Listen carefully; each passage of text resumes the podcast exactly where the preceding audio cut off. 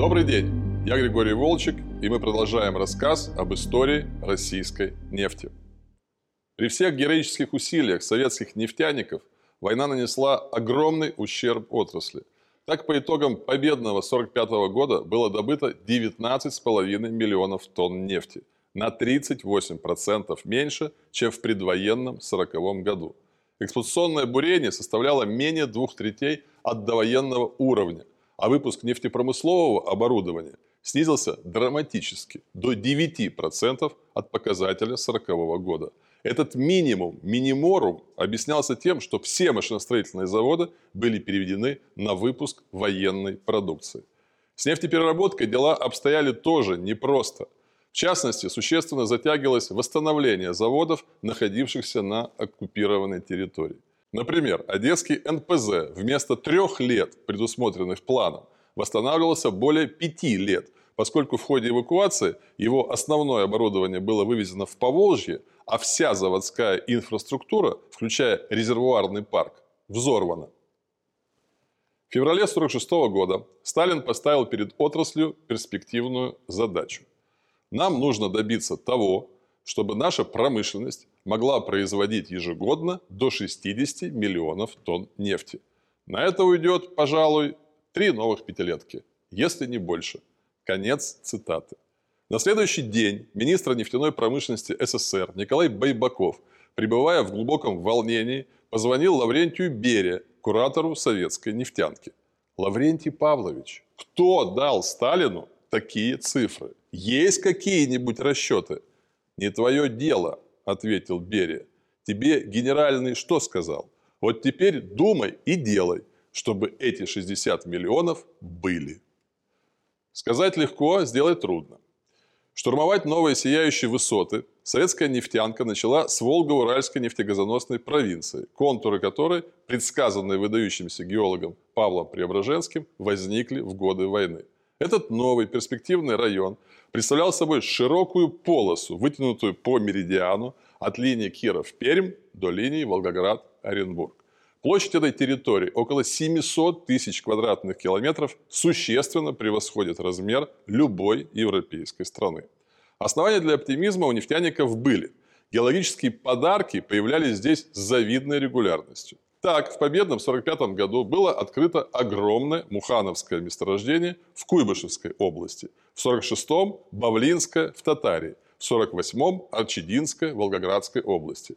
Особое значение имело открытие в июле 1948 года недалеко от города Бугульма в Татарии первого в СССР супергигантского месторождения – Ромашкинского с извлекаемыми запасами нефти 3 миллиарда тонн.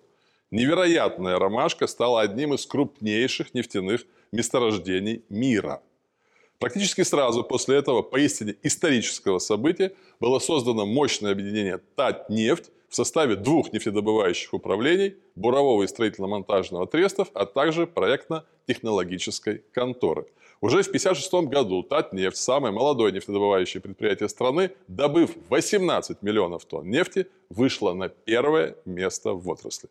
К этому времени весь Волго-Уральский регион, добывая 75 миллионов тонн нефти в год, обеспечивал около 60% общесоюзной нефтедобычи. Так, второй Баку, по сути, стал первым. Безусловное лидерство в нефтянке Урала Поволжье удерживало более 20 лет – вплоть до середины 70-х годов, когда вышел на проектную мощность уникальный западно-сибирский самотлор, про который мы, конечно же, расскажем в отдельной передаче.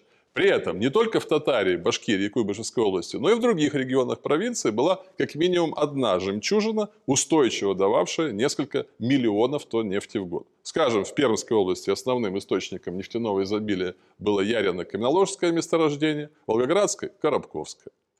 Важно отметить, что себестоимость нефти Урала Поволжья была гораздо ниже, чем в других регионах страны.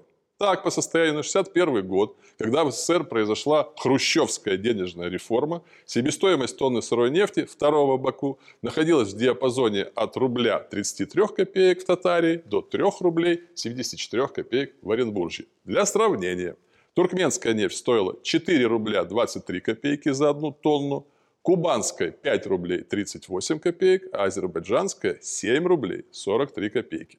Для более глубокого понимания тогдашнего масштаба цен сообщу, пол-литровая бутылка водки в тот период стоила 2 рубля 87 копеек.